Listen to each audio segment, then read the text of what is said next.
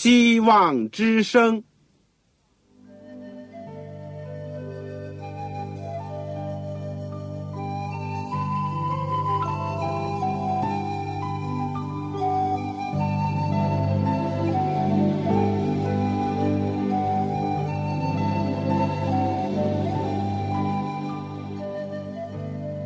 各位听众朋友，各位弟兄姐妹，欢迎您收听信徒培训这个节目。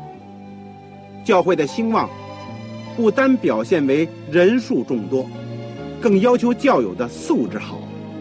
为了使教会真正达到人丁兴旺，又灵性健壮，希望之声特别为广大的信徒制作了信徒培训这个节目，满足主内同工同道的需要。信徒培训由黄牧师主讲，将有多种课程推出，欢迎弟兄姐妹们踊跃参加。下面我们就把节目时间交给黄牧师。各位亲爱的弟兄姐妹，组内的同工同道，你们好，我是旺草，欢迎你们收听信徒培训的节目。我们这阶段呢，都是研究保罗的书信。我们已经学习了加拉太书和罗马书，关于保罗书信有关救恩的部分呢，我们先学这两卷书，以后我们有机会再学格林多前书后书。而今天呢，我想开始要跟大家一起学习保罗的早期书信。你知道哪些书信是属于保罗的早期书信吗？我先告诉你是《帖撒罗尼迦前书》和后书。我们在学习之前呢，让我们一起祷告。亲爱的天父，谢谢你带领我们在行走天路的时候走过一阵又一阵。求主帮助我们，使我们在属灵的知识、在我们品格上、在基督徒的经验上。都有长进，主啊，求你搀着我们的手，引导我们。我为着过去主的带领、祝福和保护，感谢你；为着我们现在的学习，我们恳求你光照我们，使我们接着从前所写的圣经，都对我们有提醒、有安慰、有鼓励、有警戒。天父，你特别帮助我们这些生活在。主耶稣基督再来之前的教会和弟兄姐妹，让我们一起能够警醒站立，使我们能够忠心到底。天父也打开我们的眼睛，使我们知道在幕后有许许多多混乱的现象、错误的道理，以及种种不测的事件。求主使我们的属灵的眼光分辨这一切，而且靠主能够有能有力。得胜一切，天父，谢谢你！我恳求你祝福在收音机旁边每个亲爱的朋友，尤其是那些第一次收听福音广播的，愿圣灵加倍的感动他们，让他们认识你、相信你，以只有属天的平安，以只有人生真正的盼望。求主能够垂听我们的祷告，赐恩给我们，这样短短的祈求，奉主耶稣圣名，阿门。好，弟兄姐妹，各位朋友，你手边有圣经吗？请你打开新约圣经保罗书信的《帖撒罗尼迦前书》。虽然我们今天呢是讲这个序论，不会涉及到这本书的正文，不过我有一个要求，希望你们呢先把。帖撒罗尼迦前书跟后书呢，最少看一遍，多多益善。另外呢，我顺带讲一讲，你如果没有圣经的话，就请你来信告诉我，因为你要学好这些课程。另外，以后有更多的时间能够领会上帝的话语，你手边必须要有一本圣经。你说是吗？如果你没有，又非常想要，那你就请你来信，而且赶快的来信。你告诉我，你说旺草，我想要一本圣经，我一定会想方设法，免费的，而且尽可能快的为你提供一本圣经。我解释一下，我所讲的尽快的，只是尽到我们人的力量，还有很多的过程，有的时候甚至遇到困难。但不管怎么样，当我们收到你的信，我一定会尽快的请童工把这个圣经给您寄上。所以呢，来信请寄香港邮政总局信箱三零零九号，三零零九号。或者是七六零零号，信封上您写“望潮收”，“望”就是希望之声的“望”，“潮”就是潮水的“潮”。当然，不要忘记了写清楚你自己的姓名、回邮地址、邮编号码，不要写的过分的潦草，以便于能够安全的能够寄到你的手中。另外，如果传真机对你使用方便的话，你可以利用我们的传真服务。我们的号码是八五二八五二二四五七六零一九。我再读一遍：八五二二四五七六零一九。好了，如果你需要圣经的话呢，我等着你的来信。好，我们。今天开始呢，就研究保罗的早期著作当中的两封书信。我刚刚已经讲过，就是《帖撒罗尼迦前书》和《后书》。如果我们依照着路加所写的《使徒行传》的次序呢，在《使徒行传》第十六章，保罗在腓立比传道以后呢。使得这个卖纸食布的一个叫吕底亚的这位姐妹呢，归信了主耶稣基督。另外呢，使一个被鬼附的使女呢，得着了释放，使得罗马的这个管监狱的全家呢，因信而得救。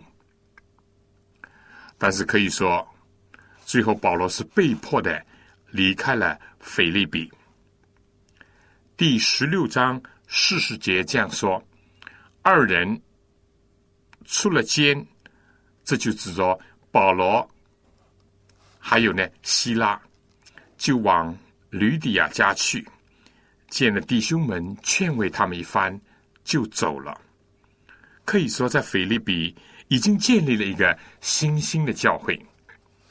在保罗初到腓利比的时候呢。只是在河边有一个祷告的地方，而且呢，聚会的多数是妇女。来到这里，吕底亚的家里呢，已经怎么样？有弟兄们参加了，可以说一个新兴的教会已经初步的建立了。这给我们一个很好的启发。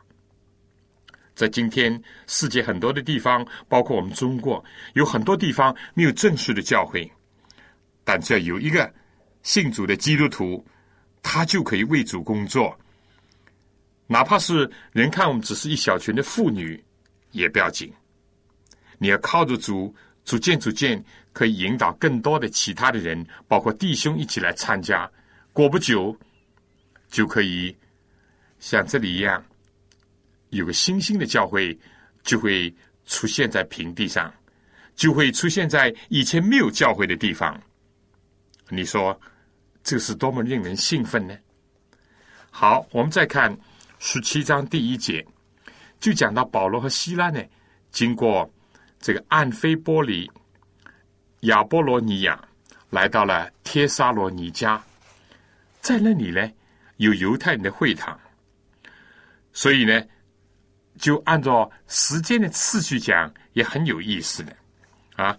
这个我们知道，《腓立比书》是在这个之前。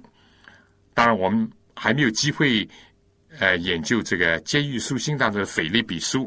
我们现在呢，就是开始要学习《帖撒罗尼亚书》，虽然按照书信这个写作的先后呢，应当说《帖撒罗尼迦书》是早于腓利比书很多年的，尽管它排是排在比较后一点。这个这里看到呢，帖撒罗尼迦是保罗在第二次外出布道的过程当中所去过的一个地方，或者说所开发的一项工作，以及所建立的另一个欧洲的年轻的教会。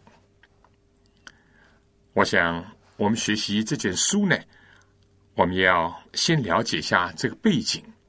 我想以简单的介绍一下帖撒罗尼迦的城市的历史，这样呢就会有助于我们领会这卷书的内容。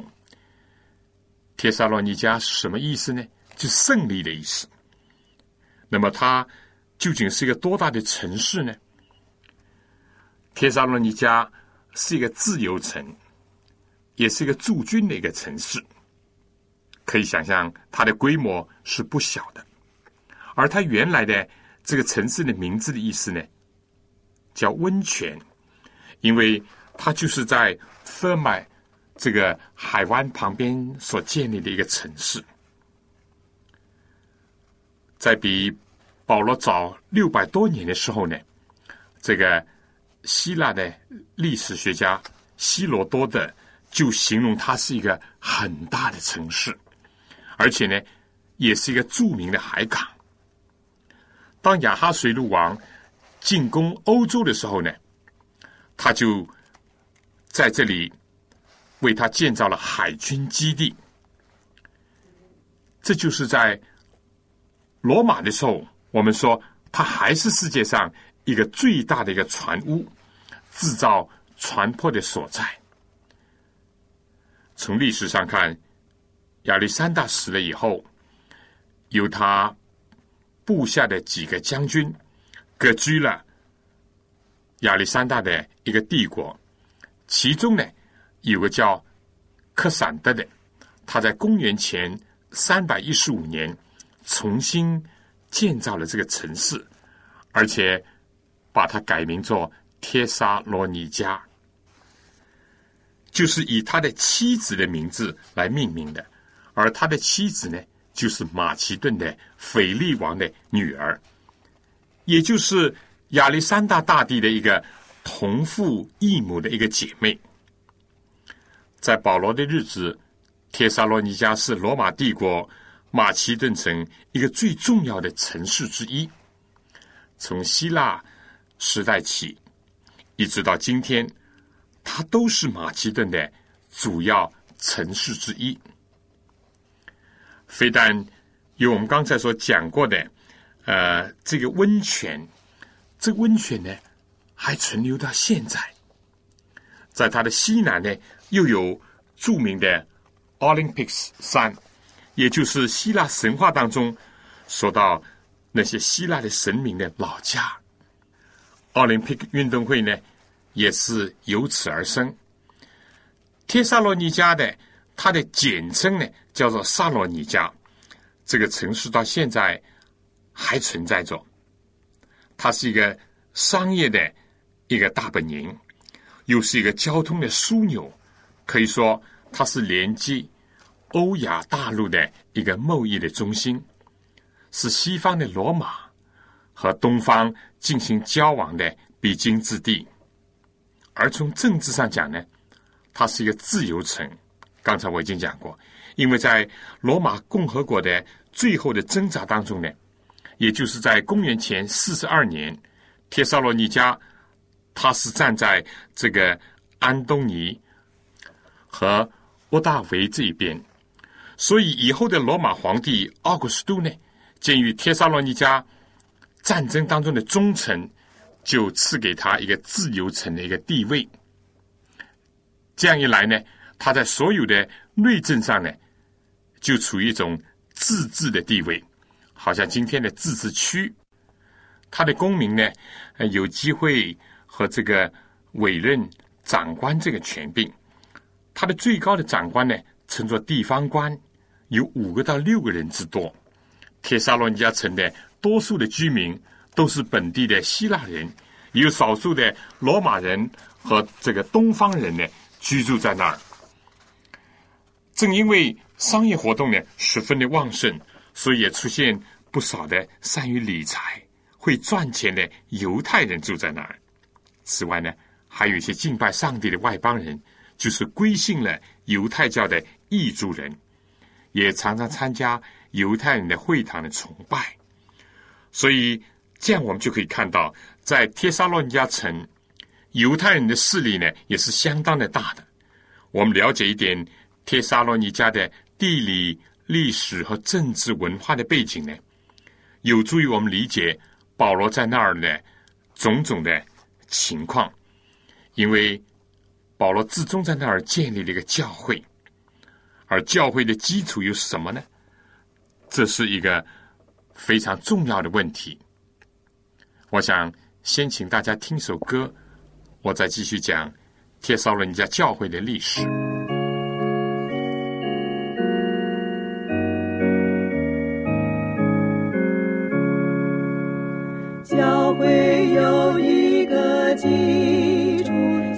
是基督耶稣，他用水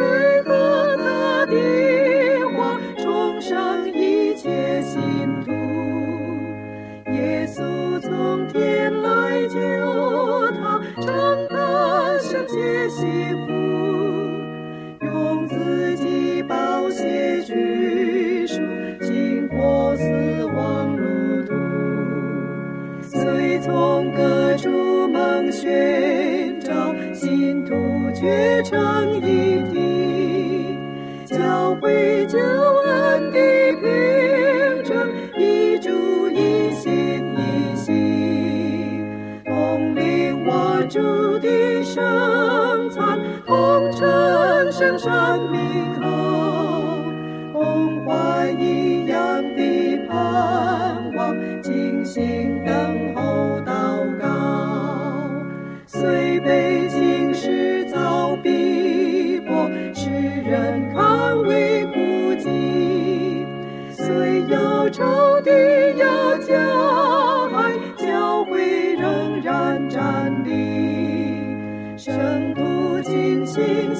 心教问，黑夜就有多长，不久被欺骗歌声。转瞬便见晨光，在善恶交战之间，受尽困苦艰难，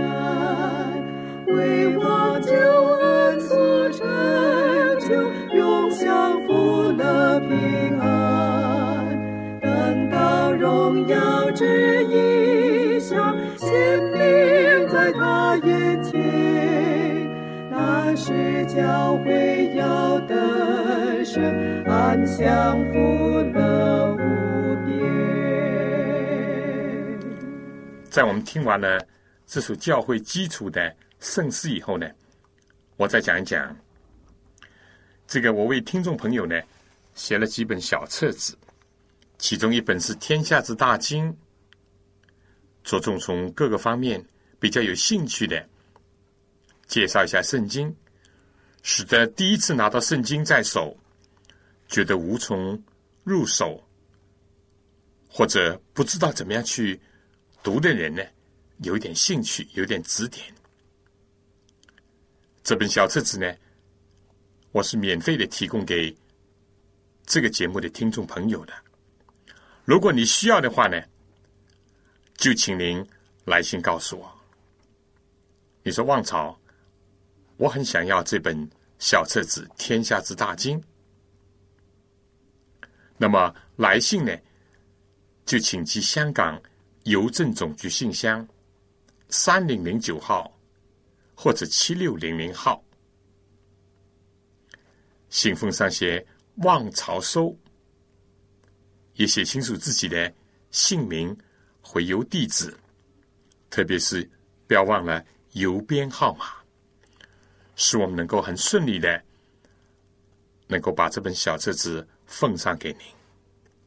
好了，你如果要的话呢，当你听完了这个节目以后呢，就请您赶快的来信。下面我就继续讲一讲这个帖撒罗尼迦教会的历史。我们知道保罗所生活的时代呢，是一个希罗世界，就是希腊、罗马世界。意思就是说呢，到处都充满了希腊的思想、文化以及历史的遗迹，但是呢，又是处在罗马的政治和军事的环境当中。我们按照《使徒行传》第十六章、十七章的次序，我们就看到保罗从特罗亚以后呢，就仅仅留在马其顿、腓利比，现在来到了帖撒罗尼迦。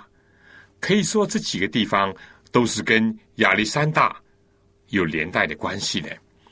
特罗亚呢，是按照亚历山大的名字。所以叫亚历山大的特罗亚，而马其顿呢，这是亚历山大的本土。他在腓利比工作呢，我们说腓利比就是按照马其顿王腓力的名字而有的。他呢，也就是亚历山大大帝的父亲。至于说到帖撒罗尼迦呢，我们已经讲过了。这个他手下有个大将叫克散德，而克散德的妻子呢，也就是这个亚历山大大帝的同父异母的姐妹的名字呢，就被用作这个城市的名字。所以保罗呢，很可能是怀着这样的一个思想，就是亚历山大的一统天下。这个思想呢，他进而就想到了福音的种子，披荆斩棘，从亚洲一直播散到欧洲。虽然是在苦难当中，但是他还是怀着一个荣耀的一个理想和盼望，就是把耶稣基督的福音呢，能够带到世界各地。在世界上每一个地方，都让基督的名被高高的举起，让所有地方的人都能够纪念主耶稣基督的救赎大功，和他向我们所显示的爱，以及耶稣基督必定要回来做我们的王，而耶稣基督比亚历山大大帝。更伟大，因为他是万主之主、万王之王。我们前面已经讲过，帖撒罗尼迦教会呢，是保罗、希拉、提摩太在第二次外出布道或者游行布道的时候呢，在这个城市工作当中的一个结果。在使徒行传第十七章呢。讲的很清楚，也就是说，保罗在马其顿地区，在那儿这个开工，结果是很有成效的一个城市。但和腓利比城不同的呢，那里有犹太人的会堂。保罗我们知道，在腓利比受苦被打，相信呢，他的。血污呢是被洗去了，但是他被棍打的伤痕呢还依然存在。他就是带着这样一个苦难的印记，他去到了帖撒罗尼迦。正像保罗在书信当中所讲的，我们从前在腓利比受害、受侮辱，这是你们所知道的，然后还是靠着。爱我们的上帝放开胆量，在大征战中把上帝的福音传给你们。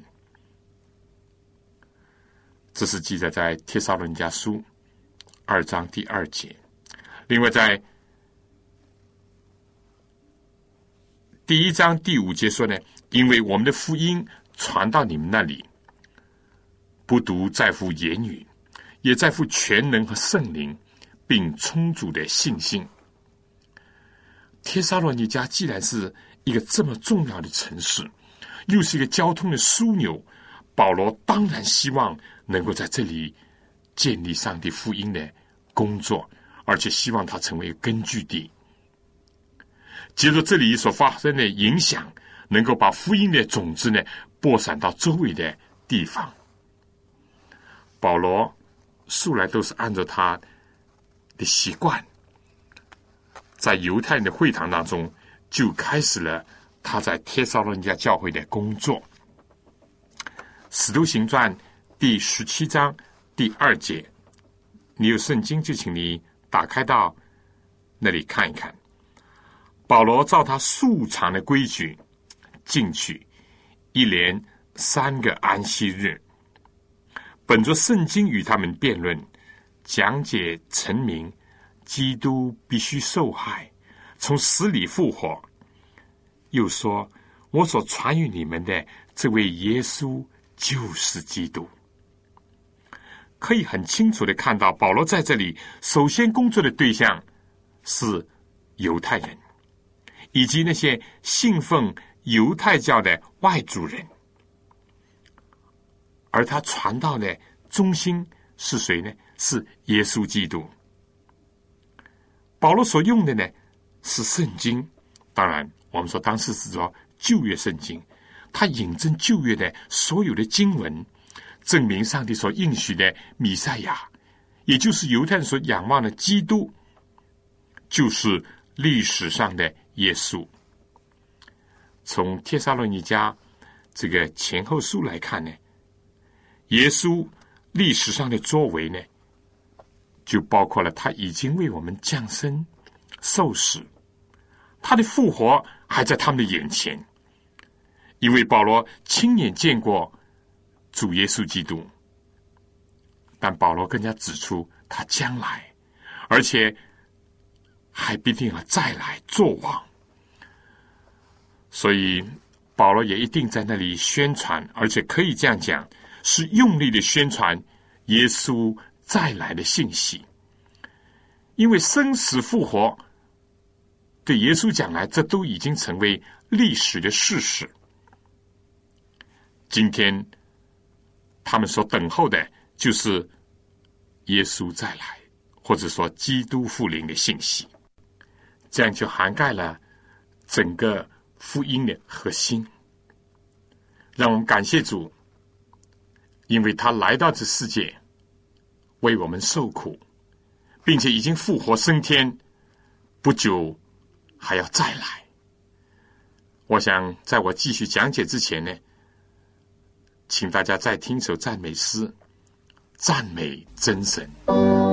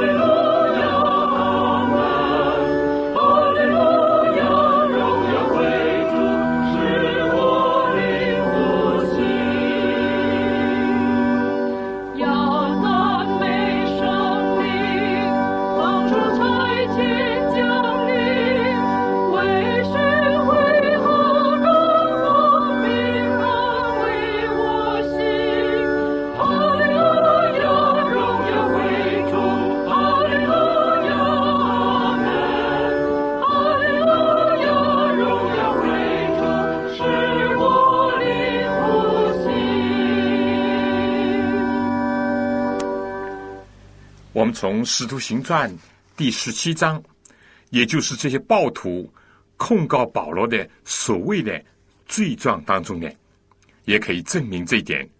保罗所高举的是主耶稣基督，他当时强调的是他必定要再来做王。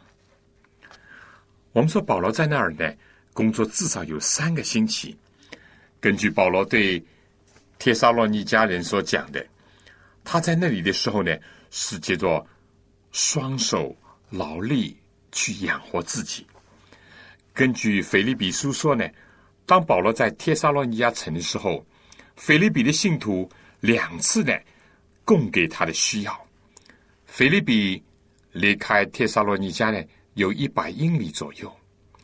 从这里面看来，有可能保罗在那儿不止逗留三个星期，但至少有三个安息日是在犹太人的会堂当中工作。以后呢，就被犹太人赶了出来。他可能还在外面工作了一个时期。正像以后保罗在哥林多的经历也是那样，他现在犹太的会堂工作，以后被他们赶逐出来，他就离开他们，而到了推亚努的学坊，他就转移阵地，再为主工作。这是记载在《使徒行传》第十九章。如果我们说是在很短的时期在那儿这个生活的话呢？可能保罗不一定要拿起工具，摆开摊头去编织帐篷，或者有需要两次的接受菲利比的信徒对他的供应。我想这样来推论是很合理的。意思就是说，保罗在那儿可能工作了一段时间，上帝赐福给他，结果呢？他就建立了一个新兴的，总体来讲是一个健康的好的教会。使徒行传第十七章第四节就说到保罗工作的结果呢，他们中间有些人听了劝，就服从保罗和希拉，并有许多前进的希腊人，尊贵的妇女也不少。但我们说，这个有成功。马上，撒旦有捣乱，问题也就跟着来了。圣经讲，但那不幸的犹太人心里嫉妒，招聚了一些市井匪类，大伙成群，耸动合成的人，闯进野孙的家。我们知道，野孙是帖撒罗尼迦教会的一个信徒，或者也是一个教会的领袖。而根据罗马书十六章第二十一节呢？这里面还提到，耶孙是保罗的亲属。不管怎么样，那帮暴徒生乱的人呢，要把保罗、希拉带到百姓那里，找不到他们，就把耶孙和几个弟兄呢拉到地方官那儿喊叫说：“那扰乱天下的也来到了这里。”耶孙收留他们，这些人都违背该撒的命令。该撒就是罗马皇帝的命令，说另有一个王耶稣。这里呢，间接的告诉我们，保罗所传的不单单是已经应验在预言当中的米赛亚基督受苦的基督，而且将来他要成为一个荣耀的王，就是在基督复临的时候，他所要成就的。我们再看帖撒罗尼迦后书第二章第五节呢，那里讲到。我还在你们那里的时候，曾把这些事告诉你们，你们不记得吗？现在《使徒行传》第十七章第八节讲到，众人和地方官听见这话，就惊慌了，于是取了耶孙和其余之人的宝状，就释放了他们。弟兄们随即在夜间打发保罗和希拉往比利亚去。两人到那里呢，就进入了犹太人的会堂。那里的圣宫发展，但是我们知道，哪里圣宫发展，哪里魔鬼就捣乱。也可以说，就是在苦难的炉中练出了一个新兴的教会。保罗在比利亚的工作呢，很有成就，但是那些凶悍，好像豺狼那样追随保罗，要像那个吞吃人的、吼叫的狮子的撒旦的使者呢，又来到了比利亚，再次的要逼迫、要驱逐保罗。在这种情况下，保罗就留下了希腊和提摩太。保罗怎么样呢？自己就在他们的。护送之下呢，到了雅典，而保罗一个人呢，在雅典等候他的助手来到他那儿。现在再来谈一谈这个写《帖撒罗尼迦前书》的一个背景。保罗虽然离开了帖撒罗尼迦，但正好像一个刚刚生产的妇人，被迫要怎么样把他出生的婴孩。留在一个地方，可以想象这是多么的痛苦。他非常的想要知道一个新兴的一个教会——帖撒罗尼迦教会，它的光景。他也听说，他走了以后呢，逼迫还是没有停止，当地的人呢，继续在威吓着这个新兴的教会，而且当提摩太。以后也来到雅典，他就差提摩太回到帖撒罗尼迦去。不久呢，就从那儿得到第一手的资料。他的心实在是不能平静。提摩太回来带来了好消息，说到那里人非常的想念保罗，而且离开以后呢，想念的心不是越来越淡薄，而是越来越强烈。同样的。他们在信心上虽然经历了患难，但他们还是站立得住。我们说提摩太不单单是报喜不报忧，他也带回了一些令保罗感到担忧的信息。我们看完《帖撒论家前书》，我们就可以知道，总的方面呢有这几个问题：第一。他们对耶稣再来，或者说基督复临呢，特别是对于他再来的时间，有一个不正确的看法和反应。意思就是说，其中有一些人呢，几乎进入了狂热，甚至于放弃日常的工作。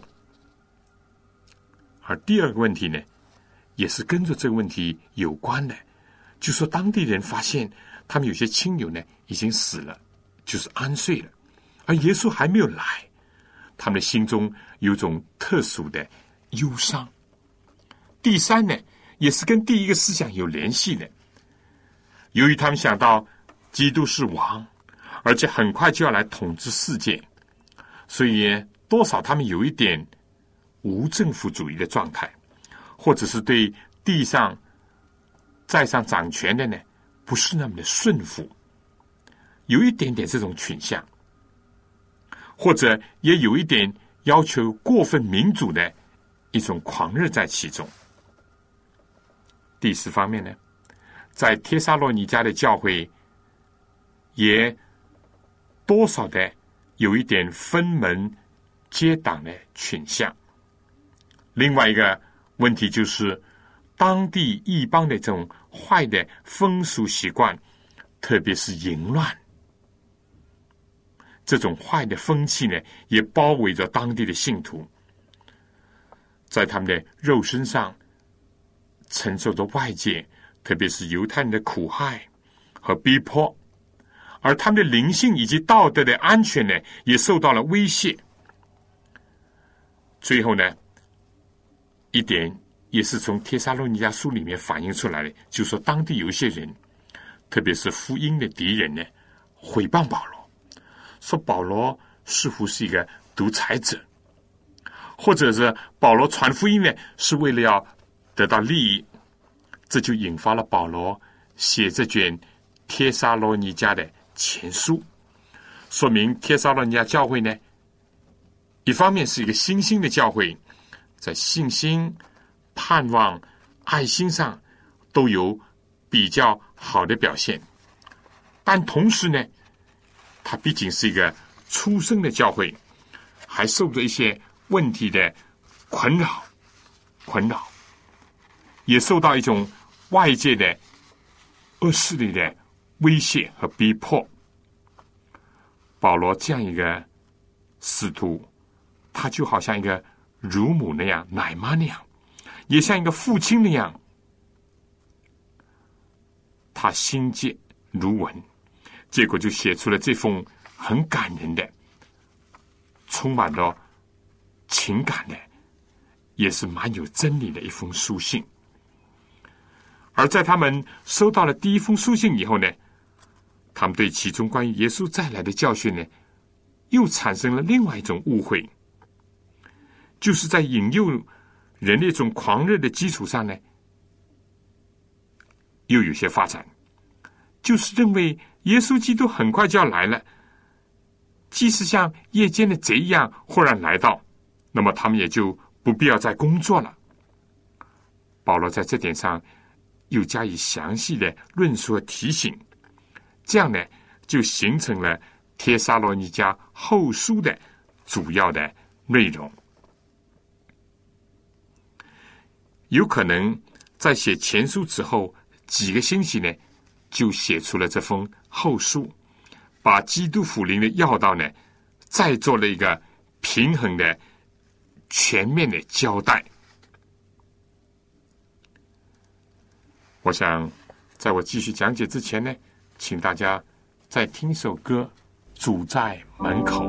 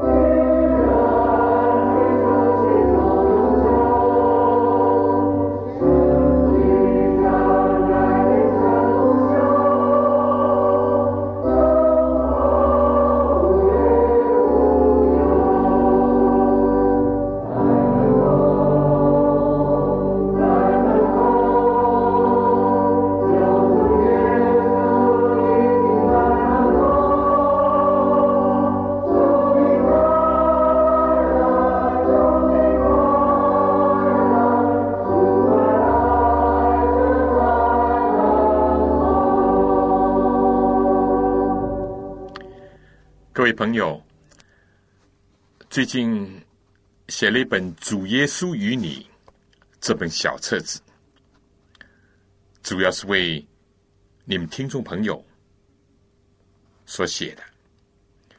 这里面把耶稣基督第一次来，他为什么要来，来做什么，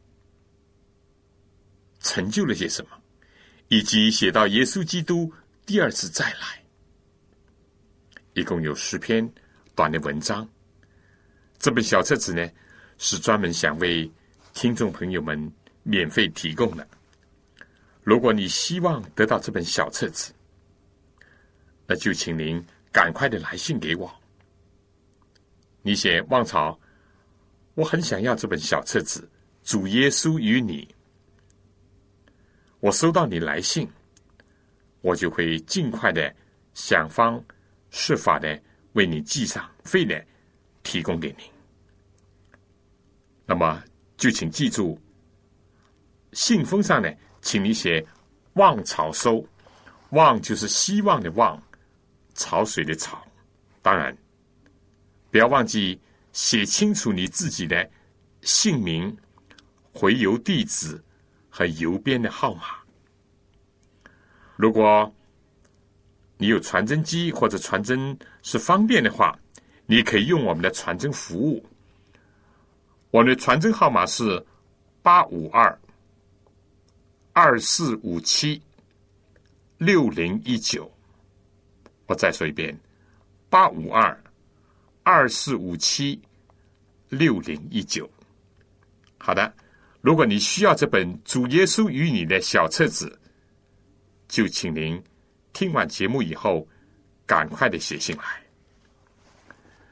好，下面我想再讲一个问题。那么，我开始不是说《帖撒罗尼迦前后书》是属于保罗的早期书信吗？那么，到底是什么时候写作的呢？我们很感谢主，在一九零九年呢，发现了一块碑文，虽然不很完全，但是呢，他提到了加流做方伯的事情。方伯是一个地方官的。一个职称，因为保罗在哥林多工作的时候呢，正好是在加流做方伯，所以根据这个年代就推算出这个书信大致上是在公元五十年的春天所写的，就离开我们今天已经一千九百四十多年了。因为保罗在哥林多工作了一年半，而他写一封。帖撒罗尼迦书呢，是在哥林多开始工作以后不久就写的，所以我们可以这样回答这个问题，总结成两句：保罗在耶稣受难以后，大概二十年以后呢，在哥林多写了帖撒罗尼迦前书和后书。至于是托谁带去的呢？我们。只能回答说不很清楚。说到这个《帖撒论家书》的主要内容呢，第一是称赞他们在考验和试炼当中仍然能够坚守真道，而且在信、望、爱这三个方面都有好的表现，因信心所做的功夫。因爱心所受的劳苦，因盼望主耶稣基督所生的忍耐，这是第一章的基本的内容。第二章的内容呢，主要是一个辩护。保罗他为了传道的经历，为了他的动机，为了他的工作和生活方式而辩护。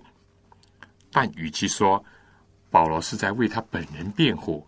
倒不如说是为他所侍奉的主，为他所从事的圣功，以及为他所爱护的教会而辩护，免得被人误会。同时呢，他要驳倒撒旦和他参与的攻击。这是第二、第三章的主要的内容，而且在这里面呢，流露了保罗的真情。第三部分呢，是一些忠告。对于帖撒罗尼迦教会所存在的问题，包括生活上要圣洁、工作上要殷勤，以及信仰上要稳重，提出了一些中肯的这个劝告。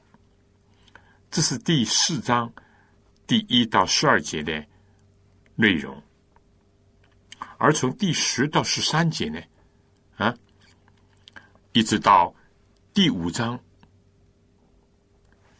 着重是讲到复活、主耶稣基督再来这些重要的道理，有了很多新的启示，以及在这些道理的正确的理解上呢，保罗发出了对信徒所有的劝勉，要他们要谨慎，要敬重在上有权柄的人，要警戒不守规矩的人，要勉励。灰心的人，扶助软弱的人，而对恶人呢，不要以恶报恶，而是要追求一系列的属灵的恩赐，在灵魂与身子上全然成圣，能够得蒙主的保守，以至于安然的建筑。这就是《天撒罗尼迦前书》的这几章的主要的内容。那么我们说，从神学上来看呢，主要是末世论。大家都或者已经听过，我们在信徒培训里面专门有一课是讲末世论的。如果你没有听的话，以后我相信还是有机会听到的。在末世论上呢，我们说保罗这书信呢，有很多的贡献和启示。所以，《帖撒罗尼迦前后书》呢，也可以看作是保罗书信当中有关末世论的书信。我们在现在的第五章当中，我们可以看到怎么样？每一章都提到了这些，都是以主耶稣基督再来作为结束的。所以在实践上呢。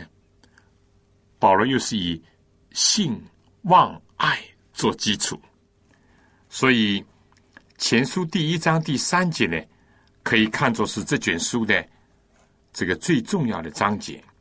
他讲到了帖撒罗尼迦信徒的信心、盼望和爱心，这是保罗劝勉他们要在这些方面呢要更加长进。同时，保罗在辩护当中呢。也提到了他自己的信心、自己的盼望和爱心，同时呢，见证了他的同工们所有的信望爱。但我更加相信，保罗所有这一切呢，都是根据主耶稣基督的信望爱，他才是我们在这些方面的一个模范。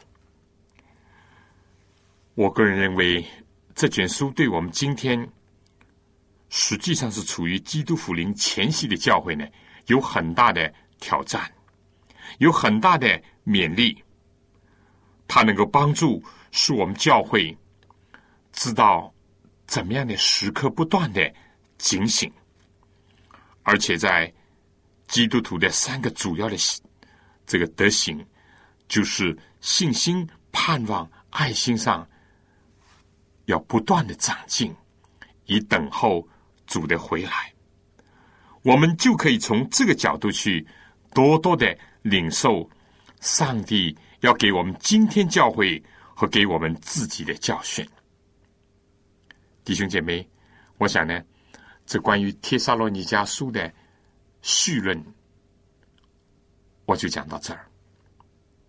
我们下次同样的时间呢，我们开始就要。讲到保罗书信当中有关末世论的帖撒罗尼迦的前后书了，请大家不要忘记我开始所讲的，把这两卷书其实很短，从头到底最少念一次，多念几次更加有好处。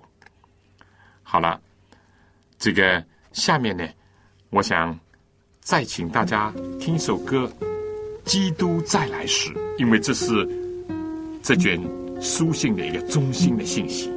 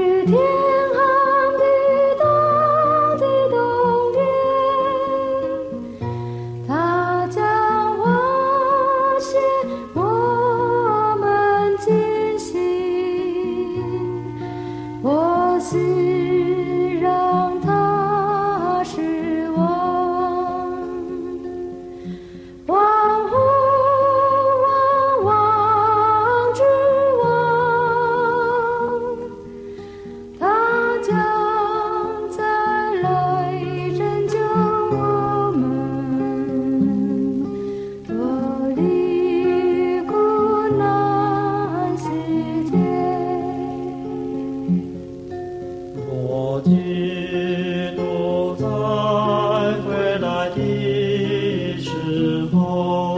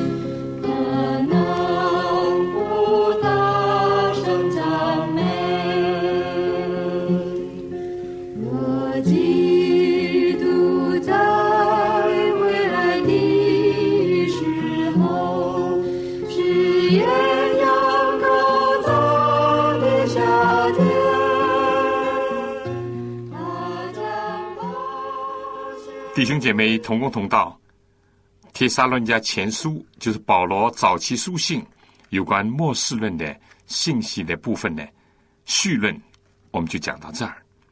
下次同样的时间，希望你收听我们信徒培训保罗书信的研究，特别是我们现在研究《帖撒罗尼迦前后书》，请大家不要忘记我前面所讲的。如果你需要圣经，或者是需要小册子《天下之大经》，或者是另外一本《以主耶稣与你》的话，就请您赶快来信告诉我。好，下次再见。